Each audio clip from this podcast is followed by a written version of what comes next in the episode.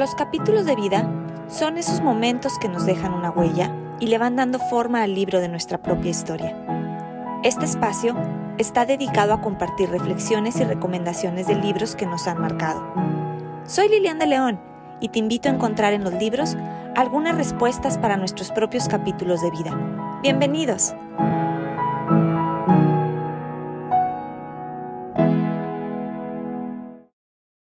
Muchas gracias por darnos la oportunidad de transmitirte este episodio de capítulos de vida, donde vamos a comentar sobre otro interesante libro y con un gran invitado que yo ya tenía muchas ganas de platicar con él. Quiero presentarles a Jorge Saucedo, un joven muy talentoso, muy dedicado en todo lo que hace.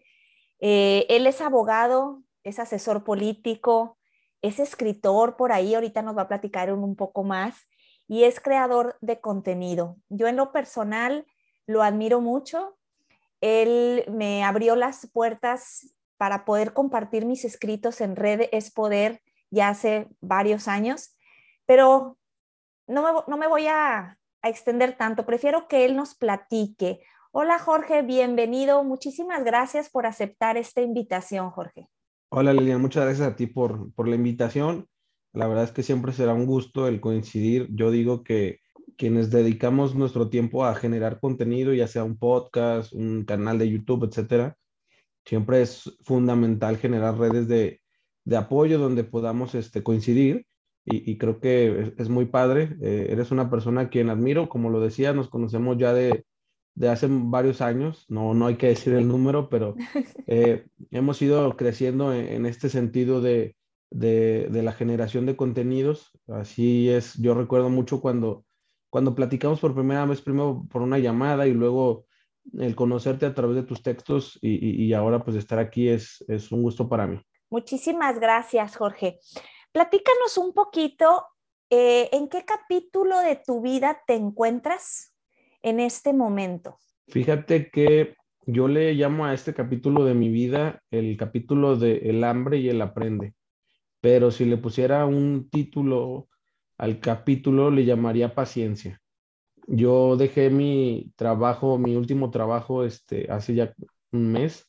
Ha sido la aventura de venirme a la Ciudad de México. Si bien ya la conocía porque viví acá un tiempo y luego ya platicaré del libro, este, porque tiene conexión con la Ciudad de México. Hoy, hoy vengo a, acá a aprender, a, sobre todo conocer cosas diferentes. Creo que la vida tiene que ser así, el salir de tu casa, de, la zona de confort y el conocer lugares distintos, cosas distintas, incluso a veces pareciera algo extraño, pero vas caminando en la calle, te topas algo y dices, órale, qué padre que esto se podía hacer, por ejemplo, en Torreón, ¿no? Esas cosas son a las que, a las que vengo Actualmente me encuentro en pláticas con algunas empresas y, consultorías con el objetivo de, poder eh, encontrar un lugar donde pueda aprender, donde pueda crecer, pero sobre todo el cumplir un sueño. Yo siempre he tenido las ganas de estudiar en Georgetown, en Washington. Estoy en ese proceso de, lograrlo, de aplicar de nueva cuenta y, y, pues bueno, todo siempre lo pongo en manos de Dios y arriesgarse. Pues muchas felicidades, Jorge, porque pues vas avanzando y así es como has logrado muchas cosas. Eh, te considero una, una persona multifacética, ¿sí? De hecho, si me preguntan exactamente a qué te dedicas tú ahorita, nos no lo dirás porque pues haces muchas cosas, eh, dejas una gran huella en las demás personas, creo, de manera positiva. Y yo sé que vas a lograr tus sueños, Jorge, porque eres una persona muy perseverante. Muchas gracias, Lilian. Pues realmente es complicado, incluso ahora que estoy en estas pláticas de, de, trabajo. Creo que resulta interesante. Yo, como lo decía, soy abogado de profesión, pero desde que soy joven me interesa mucho el tema de la comunicación. Así que decidí, desde que estaba en la universidad, a partir de, del derecho, poder comunicar. He colaborado en distintos medios de comunicación Noticieros Grem, El Siglo de Torreón, próximamente eh, Vanguardia, pero este, creo que esa, esa faceta de, comunicar y de, y de, generar cosas se ha ido profesionalizando a lo largo de mi, de mi época ya profesional. He llegado, eh, como lo decías, a ser consultor político Pero si me preguntaran qué hago específicamente, yo diría que soy una estratega de la comunicación, que deseo profesionalizarme en eso. Genero estrategias de comunicación a partir de datos cualitativos y cuantitativos que son muy importantes porque luego uno puede creer que tiene una idea y que la idea es la mejor del mundo, pero luego lo contrastas contra la realidad con datos, este, ya sea datos secundarios que están en internet o generando un estudio de mercado y te das cuenta que pues puede ser una buena idea, pero no es el momento o no es el lugar. Y, bueno, eso es a lo que me dedico. He estado en campañas políticas, ya sería, tendría cuatro años en campañas políticas y ha sido toda una experiencia. he crecido y es lo que también me impulsó a venir a la Ciudad de México, a aprender a ver cosas diferentes. Pero sí, actualmente de hecho también estudio una maestría en Management Project enfocado al marketing digital y el desarrollo de un panel de seguimiento para las carencias electorales. Y pues sí, como lo dices, soy una persona activa, que se le ocurre algo y, y no importa. Yo creo que eso es algo que diría aquí contigo es no importa los likes, no importa los views, no importa las escuchas. Lo que importa es que lo que hagas lo hagas con pasión y lo hagas con paciencia. la paciencia siempre te lo va a recompensar. Tal vez no siendo la persona más famosa ni la persona más viral, pero te da otros frutos que son igual de, de valiosos y que al final creo que eso es lo mejor que puedes ir construyendo en tu vida. Gran mensaje que nos dejas, Jorge, porque Justamente esta semana he estado leyendo un libro en el club de lectura y hablaba de eso mismo, de saber esperar y cómo en estos tiempos queremos recompensas muy rápidas y el camino realmente que necesitamos como seres humanos, como humanidad, es ser más pacientes en los procesos, ¿no? Y que me lleguen esos mensajes, a lo mejor algo tengo que aprender de manera muy personal, Jorge, acercándonos ya un poco más hacia la lectura, cuéntanos cómo comienza tu afición a la lectura. Como te digo yo, desde que escuché por primera vez de ti hace varios años, pues me di cuenta que eras una persona que te gustaba escribir, te gustaba leer, te gusta viajar, te gusta conocer, te gusta intentar. ¿Cómo comienzas tú a adentrarte en la lectura? Fíjate que yo agradezco mucho el que donde estudié la primaria y la secundaria, el hábito de la lectura era una cosa que nos fomentaban mucho, pero si bien eh, en la secundaria fue cuando más eh, tuve el gusto de la lectura, soy una persona competitiva, entonces había estos famosos concursos de a ver quién leía más libros y pues me metí ahí, ¿verdad? Obviamente no gané, había gente que leía más, pero eso me llevó a, a leer. Yo tengo un problema que soy disléxico, cambio las palabras, me las como, me como letras, y la lectura me ha ayudado a, escribir mejor, a tener una capacidad lectora muchísimo más eficiente y una mejor gramática y ortografía. Es algo de lo que adolezco, pero que no, no me genera ningún problema porque eh, entre más creo que uno va escribiendo y va leyendo, va aprendiendo más. Eh, ya realmente mi lector pedernido, podría decirlo así, fue en la, en la universidad. La Ibero tiene una biblioteca que si bien tiene algunas limitantes, reconozco es que tiene libros muy, muy, muy interesantes, muy antiguos y muy novedosos. Eh, entonces yo tenía la posibilidad de tener tiempo porque entré desfasado en la Ibero por un cambio que, que, tuve de escuela. Ahí me la pasaba desde las 7 de la mañana hasta las 9 y media de la noche. Entonces empecé a adquirir el gusto de la lectura de libros variados y la verdad es que lo disfruté bastante. O sea, creo que eh, leí de todos tipos de los libros y, y, eso fue algo muy importante también para mejorar en, en temas de, de, redacción, de ortografía, que claro, eso lo vas ya profesionalizando ahora que me dedico a escribir cosas, textos, discursos, etcétera, pues la lectura también te ayuda a entender reglas este, gramaticales que luego a uno se le pasan generalmente. Exacto, entonces comenzaste tu lectura pues en tu adolescencia, podemos decir. Sí, mi primer libro, yo leí El Principito, tenía yo creo que ocho o nueve años, la neta es que recuerdo que muchas dudas, de hecho hay una historia muy chusca que era un libro que me prestaron en la escuela, nunca lo regresé, este, y yo tenía miedo que cuando me graduara de la primaria, en mi historial de la biblioteca saliera que debía un libro y ya debía muchísimas semanas, ¿no? Pero no, quién sabe por qué no apareció ese, ese historial y yo creo que todavía conservo ese libro ahí en mi casa, pero ya en la secundaria fue cuando, como dices, en la adolescencia, la lectura tenía una maestra que se llama Miss Dalia y nos daba libros muy, pues muy genéricos, ¿no? Uno que se llamaba Donde habitan los ángeles y Atados a una estrella y cosas así, que son libros como de, de lectura este, pública, pero me gustaron y a partir de ahí fue también ir leyendo. Fue cuando empecé a conocer los libros de política, cuando dije, mm, siempre me ha gustado la política desde que soy niño, pero cuando leía cosas de política y luego entré a los concursos de historia y leer más libros y contrastar las historias que te cuentan en tu clase de historia contra lo que dicen los historiadores, pues eh, era algo fascinante para mí.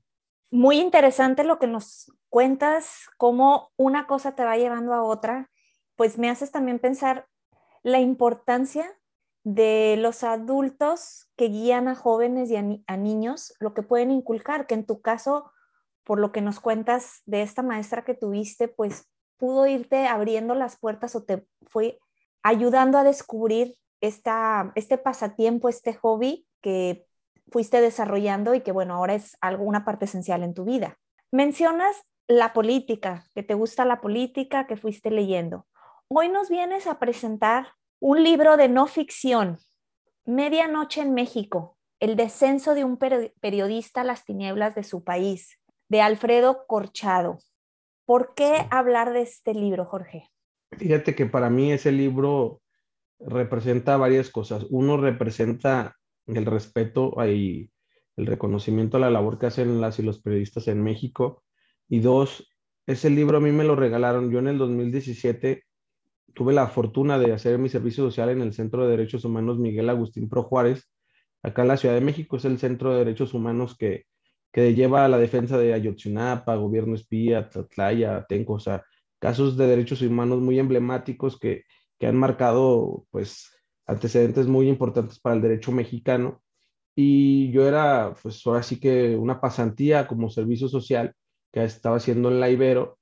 Y cuando me voy el último día, hubo una comida, ellos tenían una reunión, mis, mis colegas y mis jefes, y al final me dieron ese libro, pero lo más bonito del libro fue que me lo dieron con toda la parte interna de donde está la presentación, el prólogo y todo, eh, firmado por todas y todos mis compañeros.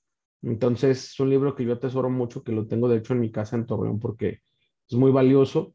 Eh, mucha gente me ha dicho como cuando yo les platico este libro, ¿no? Porque para mí resulta fascinante, pero a la vez triste que sea lo que cuenta el libro, pero cuando lo recomiendo es como, préstame el libro, ese libro no se presta porque es valioso por lo que representa y, luego, obviamente, pues e, el, conocer ya la historia de Alfredo Corchado, que es el autor del libro, el saber que es lagunero, pero que desde pequeño se fue a, Estados Unidos como, como parte de este proceso de, migrantes que, su papá trabajaba ya como, como jornalero. Y, creo que es muy padre saber que hay gente talentosa eh, y, y brillante que es de la laguna y que marca una cosa muy importante para el periodismo mexicano. Le estaba comentando a Jorge antes de comenzar esta entrevista que el día de hoy fui a la biblioteca pública y decidí darme una vuelta a la sección de libros en español, que no es muy grande ni muy variada, ¿no? Por, eh, por el hecho de que me encuentro en Estados Unidos, pero recorriendo los libros, justamente me encontré el libro del cual nos está empezando a platicar Jorge, medianoche en México. Pues no resistí la tentación de, traérmelo para empezar a leerlo y ahorita que lo estaba hojeando, estaba viendo que es un libro relativamente corto. El que tengo yo en mis manos, estamos hablando que son 300 páginas y veía que es una historia real, Jorge, ¿es así? Sí, es una historia real, es una historia, bueno, creo que es importante poner en contexto a la historia de Alfredo Corchado, es como le decía, es un periodista mexicoamericano, quien de niño se va a Estados Unidos, tiene la posibilidad de, pues, de prepararse, estudiar y, vivir en Estados Unidos, pero nunca dejó de lado sus orígenes, su amor por México y, las ganas de, documentar lo que pasaba, ¿no? Es una historia real porque narra, justo se llama La Medianoche, porque Alfredo recibe una, una llamada de una de sus fuentes que le dicen que según las eh, pues intercepciones o, estos mensajes que tienen eh, ciertos perfiles de, información extraordinaria, uno de los mensajes que, que, ellos están siguiendo es que un grupo delictivo aquí en México va a ir tras un periodista mexicoamericano. Y entonces le dice a su fuente, y creemos que eres tú, Alfredo. Entonces se llama La Medianoche porque Alfredo va narrando su historia desde pequeño hasta su última investigación, que es probablemente por la que lo empiezan o lo intentan este, perseguir y, privarlo de la vida. Pero al final, obviamente, Alfredo este, no, no, no, no murió, pero el libro sirvió para documentar su historia como su familia y su historia de, del tema de la migración, ¿no? Él habla mucho de los migrantes, él habla mucho de la comunidad hispana. Él escribe en el Dallas News y, ha hecho este, grandes, grandes investigaciones, es quien, quien devela la situación de, las, eh, de, uno de los casos más emblemáticos, que es las muertas de Juárez o el campo algodonero, o sea, es el que documenta el por qué y cómo pasaba la situación.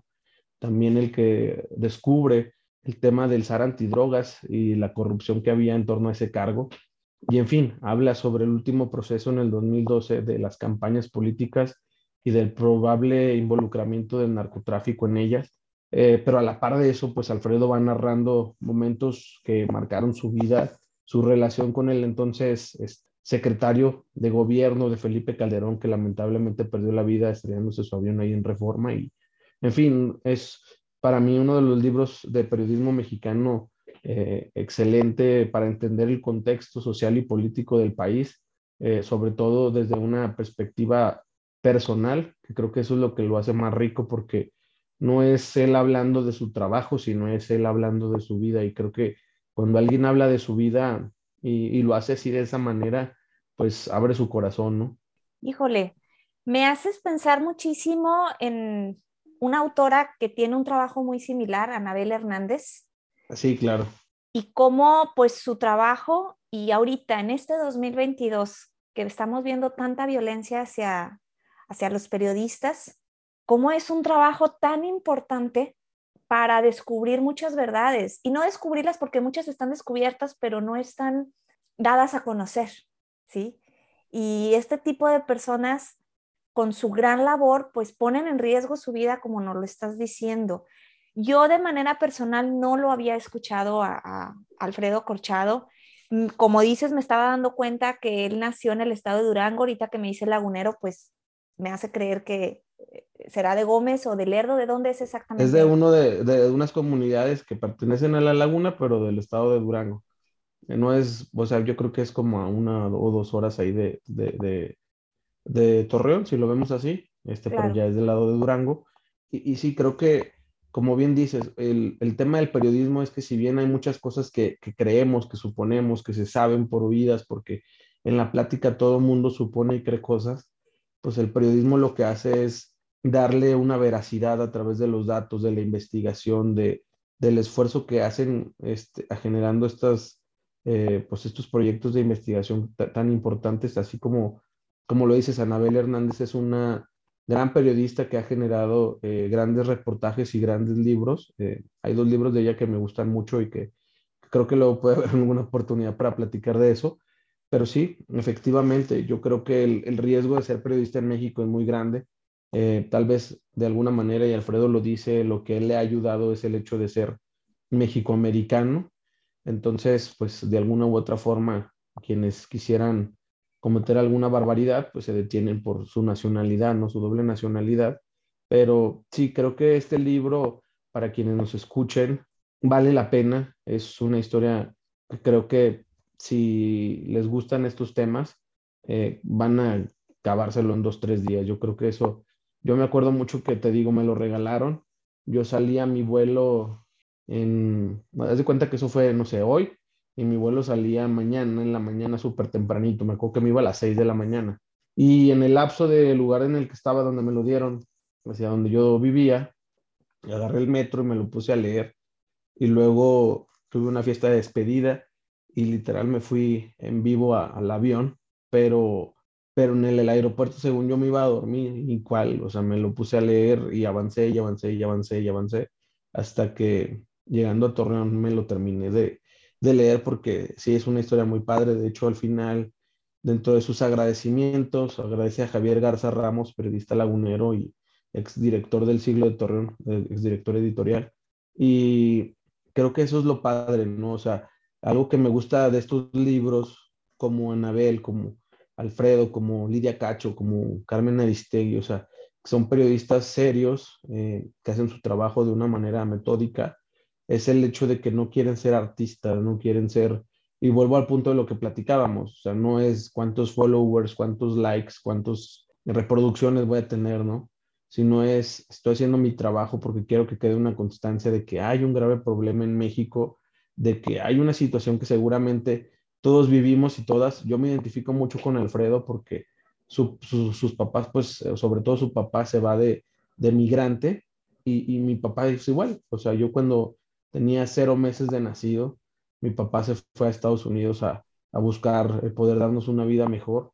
Obviamente lo logró y es algo que siempre voy a estar agradecido porque pues, nos dio una excelente educación, una excelente eh, vida que al final uno ya hasta que está grande se da cuenta de los sacrificios y eso es algo que yo comparto con Alfredo y por eso es uno de los libros que más me marca. Esto que yo creo que tú tienes eh, en tus manos o en tus palabras, vaya, como diríamos en México, tienes el pelo de, de, de la burra en las manos porque conoces el tema, ¿no? Porque has estado involucrado, de hecho lo has vivido hasta de cerca. Las historias que cuentan y la forma en que lo cuenta, por lo que me estás comentando, es que es muy amena. O sea, es un libro de fácil lectura. Eh, pues es de fácil lectura si uno le gusta leer temas como, no sé, literatura de, de crimen y cosas de este tipo. O sea, no tanto de, de, lectura de narcotráfico o así, sino más bien, yo creo que el éxito de que sea o pueda considerarse una lectura de, de fácil lectura, valga la redundancia, es el hecho de que Alfredo lo platica de una manera muy personal. No es como alguien hablando en tercera persona, sino es él hablando de, sí mismo, ¿no? Y creo que eso lo hace muy valioso y muy rico. Eh, ojalá que ya que lo, que lo leas me compartas tu opinión del libro. Eh, tiene cosas muy tristes, vuelvo al punto, ¿no? O sea, es una joya del libro porque pareciera que te están platicando una novela de ficción y de, y de estas que, que la gente le gusta ver en las series, pero es la vida de alguien, ¿no? Y cuando te das cuenta que eso pasó, que eso pasa y que seguirá pasando en nuestro país mientras las cosas no cambien, pues son libros que vale la pena tener ahí presentes porque documentan y hacen que no se olviden las cosas. En base a eso, ¿consideras, Jorge, que un periodista, vaya, me voy a ir a la historia de una manera muy sencilla, como se los, se los platican a los niños, cuando se hablan de los héroes de la nación y las personas que lucharon en la guerra de independencia, en la revolución, ¿no? Y ahorita en nuestra época que estamos con esta guerra, porque así lo podríamos decir cuando vemos los números de tanta violencia que se está generando, las grandes atrocidades que se cometen y que se saben y, no se hace nada al respecto. ¿Consideras que los periodistas forman parte de los seres como héroes nacionales que logran defender por medio de sus palabras a su país? Yo creo que el periodista es un héroe anónimo que, vuelvo a este punto, no, no desea el reconocimiento, no es como que vaya en la calle y diga, ay, mira, Eva fulanito, ¿no? Eh, claro, existen líderes de opinión que también son muy importantes en el mundo del, del periodismo, pero son cosas diferentes, ¿no?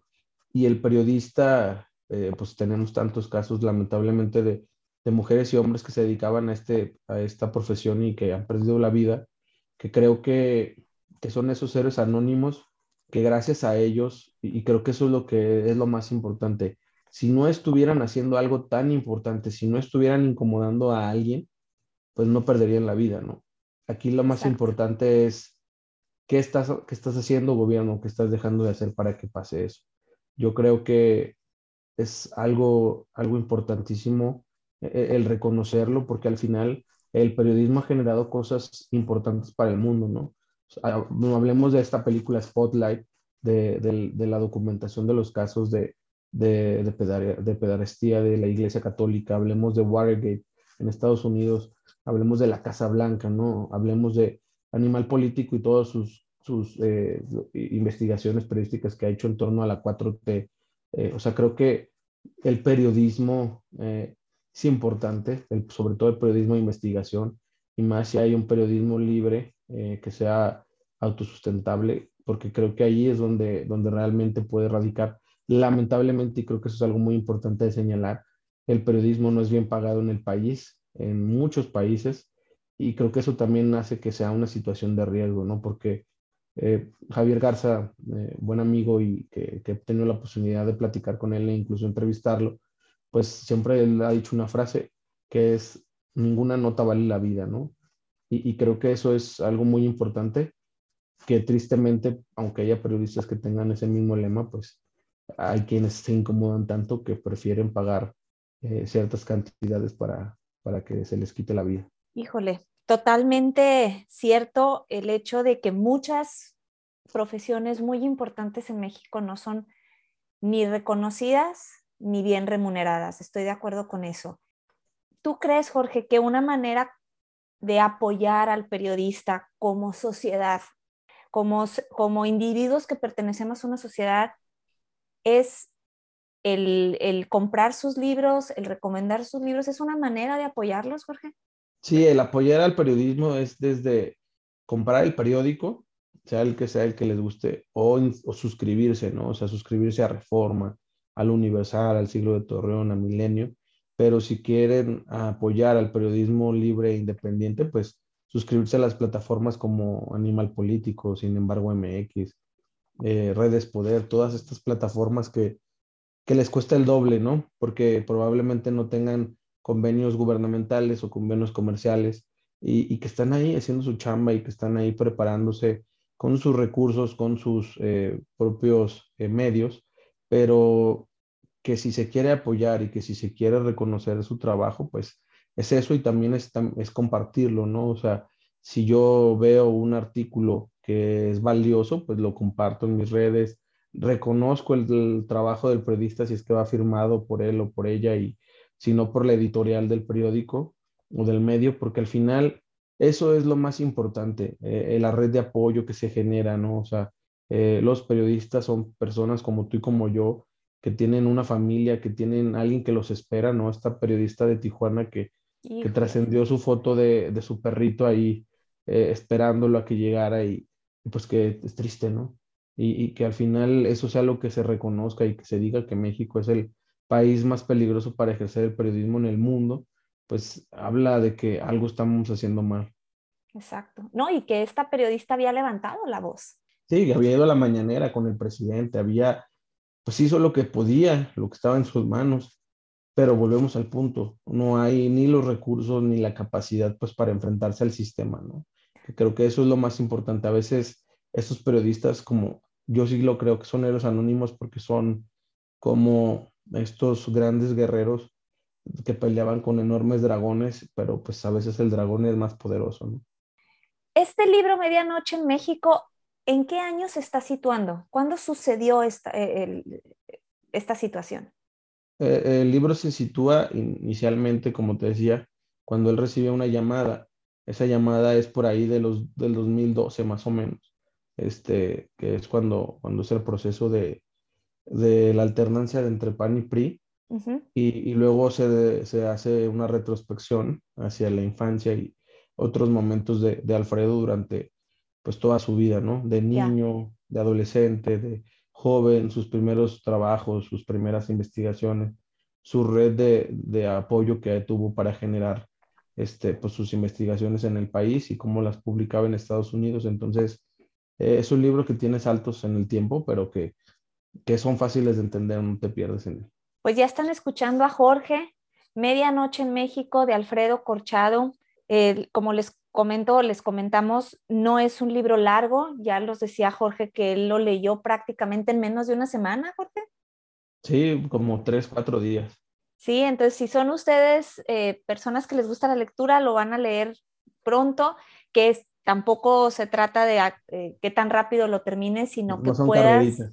Exactamente, sino que puedas tomar las enseñanzas, eh, tener esa plática directa con el autor, conocer su experiencia y poder pues ponernos en los zapatos, ¿sí? Pues es un libro que se puede leer en, en no mucho tiempo y puede dejarnos mucho como aprendizaje por lo que nos estás expresando, Jorge. Sí, yo creo que para quienes les gusten los temas de, de periodismo es un buen libro, para quienes les gusten los, los temas de historia, de, de, de historia, de, de, sucesos importantes en torno al tema de del crimen organizado y muchas de las cosas que luego a veces vemos en series o, o, o, escuchamos en las noticias, pero no se sabe el detrás.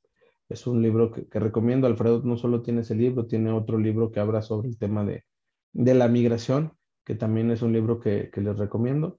Pero eh, este libro yo creo que es el, libro más importante es de, de, la carrera de Alfredo y, y que ha ido haciendo otras cosas. Sigue escribiendo, sigue haciendo su trabajo como periodista, pero creo que también algo muy bonito del libro es que habla de, de sus papás, de su mamá, de, de su familia, de cómo perdió a su hermano. Entonces, vale la pena, se los recomiendo totalmente. Muchas gracias, Jorge. Cambiando un poquito, pero en el mismo sentido de la lectura y de este tipo de autores, si pudieras tomarte un café y platicar con algún periodista, ya sea de estos tiempos o de, del pasado, ¿con quién te gustaría sentarte a platicar un buen rato, de tomarte un café? Híjole, pues si fuera periodista, hay, hay gracias a, a Jorge Yajera, este, conocí a una persona que se llamaba Truman Capote, que, que, era un escritor. Y en esa época yo no sabía, o sea, y eso creo que es padre reconocerlo cuando con el tiempo tú vas aprendiendo, vas conociendo, vas viendo otras cosas.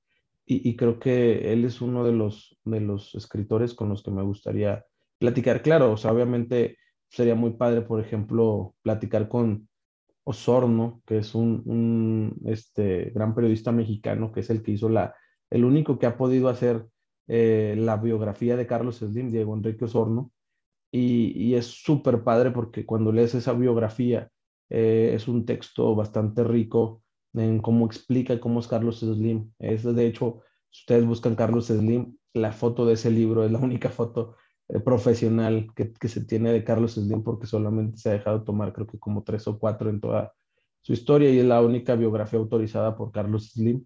Entonces creo que también es un tipazo con el que me gustaría poder este, platicar y obviamente pues con los que ya son más conocidos en México, ¿no? O sea, hablamos de Carmen Aristegui, de Denise Dresser, que son personajes bastante, bastante buenos, ¿no? Pues verás que algún día se te va a dar la oportunidad de poder platicar con, con estas personas y poder seguir eh, enriqueciendo tu carrera y nos puedas seguir compartiendo toda esta pasión que tienes de la comunicación, de, como decías tú, de los estudios de la sociedad como tal y poder poner ese granito de arena para construir un mejor país. Jorge, ¿qué recomendación le darías a los jóvenes que les cuesta un poco la lectura, que están en esa edad donde sienten que a lo mejor los profesores les están imponiendo las lecturas? ¿Cuál, cuál sería tu consejo para ellos? Sí, yo, yo cuando me dicen, oye Jorge, ¿qué, qué me recomiendas leer? ¿Qué, ¿Qué me recomiendas hacer para que me guste leer porque no me gusta? Yo siempre les digo que lo más importante es encontrar algo que te agrade, o sea, el tema que sea, sea ficción, sea realidad, sea hasta una revista científica o, o sí, este, social, que primero encuentres algo que te agrade leer para luego hacer un pasito más, ¿no? Y luego, ya que uno encuentra que le gusta, no sé, a mí me, me gusta muchísimo Dan Brown, el escritor de Ángeles y Demonios y eh, El Código da Vinci y todos estos libros que son eh, bastante polémicos pero para leerlos, pues uno tiene que tener también un gusto por, por imaginar y, y, y, pensar en todo lo que describe el autor. Entonces, yo lo que digo es, mira, encuentra el libro que te gusta o que te hayan recomendado y te llamó la atención y lee 20 hojas un día y otras 20 el otro día y así. O sea, si pensamos en el libro que tú, que estamos aquí platicando, que son de 300 hojas, pues probablemente si te avientas esta técnica en menos de 15 o 20 días lo vas a terminar. Entonces, eso te ayuda a no sentir que estás leyendo mucho, a que no te agobies, a que no te disperses y a que logres tener el interés de seguir leyendo, ¿no? Terminas un libro y dices, ah, mira, ya acabé uno. Ah, mira, voy a leer otro. Ah, ya leí otro. Si tiene una secuela o algún otro libro, pues vale la pena darle la continuidad. Hay quienes leen 12 libros al año, hay quienes leen más o menos, Lo importante yo creo que no es el número de libros, sino es el detalle que uno le presta a los libros, ¿no? Porque luego también hay gente que lee muy rápido, que pierde detalles, que pierde este, momentos claves de la historia y que luego lo platicas y es como, ay, no me acuerdo de eso, ¿dónde venía? Pero cuando lo vas disfrutando, que sea lento, pues vale la pena, ¿no? ¿Subrayas tus libros, Jorge? ¿Eres de los que subrayas o no? Soy de las personas que no, no raya los libros, trata de, de, cuidarlos. No sé, siento como que luego me dicen, oye, ¿nunca has leído tus libros? Y es como, sí, pero no, no les hago, no les hago nada y los mantengo ahí conmigo. Tengo un pequeño librero donde, donde junto los libros que más me gustan. Y creo que, creo que eso es algo que, que me identifica con el tema de los libros. Hay muchos libros que he prestado y nunca han regresado. Y, y luego también es esa otra parte de, de que atesora las cosas, ¿no? Porque luego la gente parece tan fácil, dices, ah, préstame un libro, lo prestas y ese libro ni lo leen, ni tampoco te lo regresan y está muy bonito acomodado en su librero, ¿no? Se dice popularmente, ni pichan, ni cachan, ni dejan batear, ¿cierto? Jorge? así es, sí. Oye, Jorge, pues te agradezco mucho tu tiempo, el que nos hayas venido a recomendar este libro de Alfredo Corchado. Ojalá pues las personas se animen a leerlo, o a recomendarlo o a regalárselo a alguien que esté interesado en el tema y de esa manera poder fomentar la cultura y no solamente dejarnos llevar por las, como se dice también, las fake news, sino poder leer realmente contenido basado en, en la verdad. Sí, yo creo que hoy en día hay tanta información a la que tenemos acceso que eso también hace que, que, que no sepamos a cuál y a qué creerle, ¿no? Yo lo que recomiendo es, si ustedes ven algo en Facebook, en Twitter, en donde consuman eh, contenido, pues cerciórense primero de la fuente y segundo, abran el texto, ¿no? luego los encabezados pueden ser más amarillistas que lo que es la nota y, terminamos creyendo cosas que no son. Y, creo que hoy en estos tiempos es fundamental el, el, saber cuál información sí, cuál información no compartir. Vemos hoy un debate muy grande en torno al tema de las vacunas y antivacunas y todo el tema de, por ejemplo, en Spotify, que, que hay varios artistas que ya quitaron sus, sus este, eh, música, su, su, música porque hay, hay contenido que incita a no vacunarse. O vemos el tema de las fake news en temas de seguridad y política en México, o vemos las fake news en Estados Unidos igual de, temas políticos, pues yo creo que, que es responsabilidad también del lector, ¿no? Porque luego echamos toda la responsabilidad a los demás y es como el periódico, el medio tal, bla, bla, bla, se atreve a hacer eso, pero también es, es importante que uno sea esté consciente de, y, sepa diferenciar las cosas. Exactamente, en nuestras manos está el seguir distribuyendo esa información o detenerla, ¿no? Exactamente. Jorge, ¿dónde te pueden encontrar? ¿Nos quieres compartir tus redes? Sí, todas mis redes es arroba Jorge Informando, Facebook, Twitter, Instagram. Y en YouTube me pueden encontrar en el podcast más o menos, igual en Spotify. Ahí también este, entrevistamos a personas que están detrás de la vida pública. Y, pues nada, muchas gracias eh, Lilian por la oportunidad, gracias a quienes nos escuchan, nos ven y, y ojalá que, que, se siga fomentando esto. Vuelvo al punto de, no importa los likes, las escuchas o el alcance, sino importa el, todos tenemos algo que compartir y seguramente va a haber alguien que, quiera escuchar, porque hoy el mundo está hiperconectado, pero también es muy selectivo y creo que todos podemos ahí encontrar nuestro lugar. Exactamente. Pues no me queda más que agradecerte. Ya escucharon a Jorge, lo pueden seguir. También tiene, tiene su podcast, tiene sus, eh, sus páginas en las redes sociales para que conozcan un poco más de él en caso de que no lo conozcan. Y pues muchas felicidades, enhorabuena en, estos proyectos que estás emprendiendo y estoy segurísima que vas a seguir avanzando y cosechando frutos de, todo lo que estás sembrando, Jorge. Muchas gracias, Lilian, y, también te deseo lo mejor, no solo en tu podcast, sino en tu vida y, que la verdad, este, ya ahora sí que estamos en el segundo mes del año, pero aún así desear que este 2022 sea un año de, de muchas cosas buenas para ti, para tu familia y que ojalá que cuando tengamos la oportunidad de coincidir en Torreón, también grabemos un podcast. Verás que así será. Pues muchísimas gracias, Jorge. Pues gracias a ustedes también que nos se dieron la oportunidad de llegar hasta el final de este episodio. Recuerden el libro Medianoche en México de Alfredo Corchado, recomendado por Jorge Saucedo. Y recuerden que en cada libro podemos encontrar respuestas a nuestros propios capítulos de vida. Hasta la próxima.